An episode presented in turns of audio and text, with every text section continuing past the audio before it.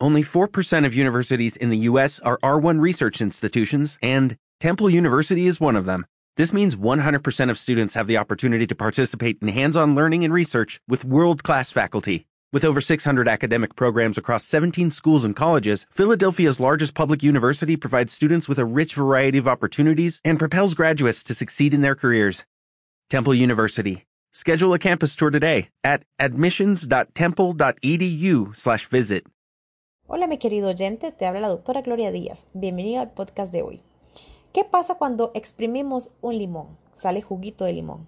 ¿Qué pasa si exprimimos una naranja? Sale juguito de naranja. ¿Qué pasa cuando te exprime la vida? Te aprieta fuertemente. ¿Qué pasa? ¿Qué sale de ahí? ¿Sale queja? ¿Sale amargura? ¿Sale frustración? ¿O por el contrario? ¿Sale paz? ¿Sale confianza? ¿Sale tranquilidad? ¿Sale fe? Y te lo pregunto ahorita justamente en estos momentos en los cuales estamos viviendo a nivel mundial una etapa muy interesante en la cual de repente en cuestión de días nos ha apretado la vida, nos ha forzado a tomar diversas decisiones en un periodo muy rápido, en el cual la incertidumbre tal vez nos abraza, en el cual surgen muchas dudas y en el cual hay un poco de inseguridad. ¿Qué sale ahorita? Es muy importante que recordemos que todo lo que nosotros vemos es según el cristal de nuestras creencias. Ahorita empiezan a salir cuáles son nuestras creencias realmente. Porque cuando todo está muy bien, cuando todo está en orden, cuando las cosas salen como nosotros esperamos, es muy fácil creer que nuestras creencias están súper bien, que nosotros estamos conectados con abundancia, con la espiritualidad, con Dios.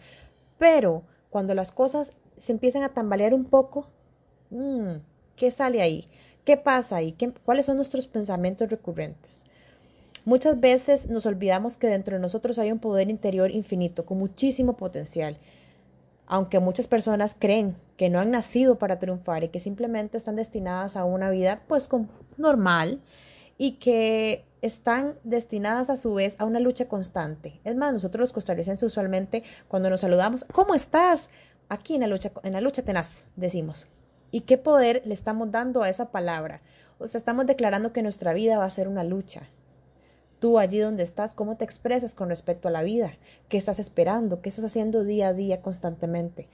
Paso a paso, decisión a decisión, minuto a minuto. ¿Qué estás haciendo? ¿Sos de los que piensan que el éxito y la felicidad son simplemente instantes fugaces, que de vez en cuando nos dan como una bocanada de aire fresco, pero que realmente no es algo constante? O sea, no aspiramos a una vida en la que constantemente me pueda sentir feliz, y exitoso, independientemente de que lo exterior pueda ir fluctuando.